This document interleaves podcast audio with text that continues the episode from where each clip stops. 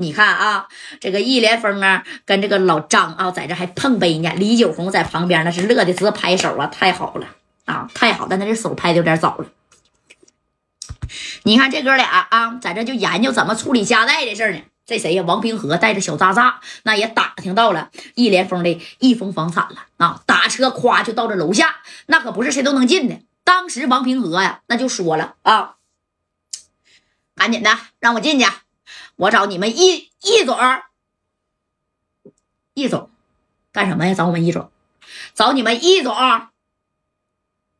你是干什么的？别问我是干啥的，我是来给你们易总送米的。我欠他米儿啊，我欠他六十个 W，我跟他约好了。哎，一听说来送米儿的，你看这门口的人就给王平和给放进去了啊。这就说我们易总啊，在五楼办公室呢，用我带您上去吗？不用了，你还是在这待着多活两天吧。啊，哎。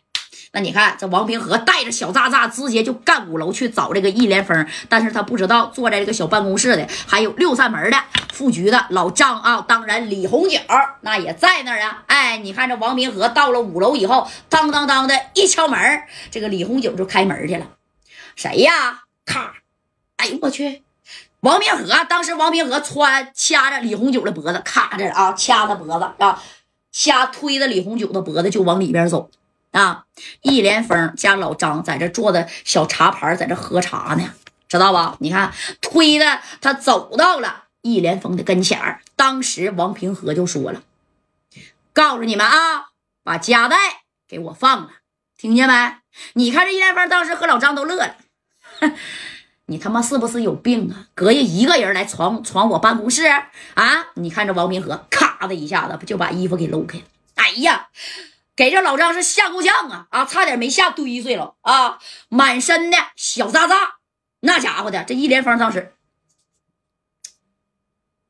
把夹带给我放了，赶紧的把夹带给我放了，听见没？啊！现在立刻马上打电话。他是谁呀？这老登一瞅的就是戴帽子的。你说这平常戴帽子跟咱是平常不一样的，对不对？啊，戴帽子的人都比较有富态，有福相。哎，这一看，你说戴个大眼镜片，穿的西装革领的啊，哎呀，这搁谁谁也害怕呀。这王平和是不怕死啊，把夹带给我放了啊，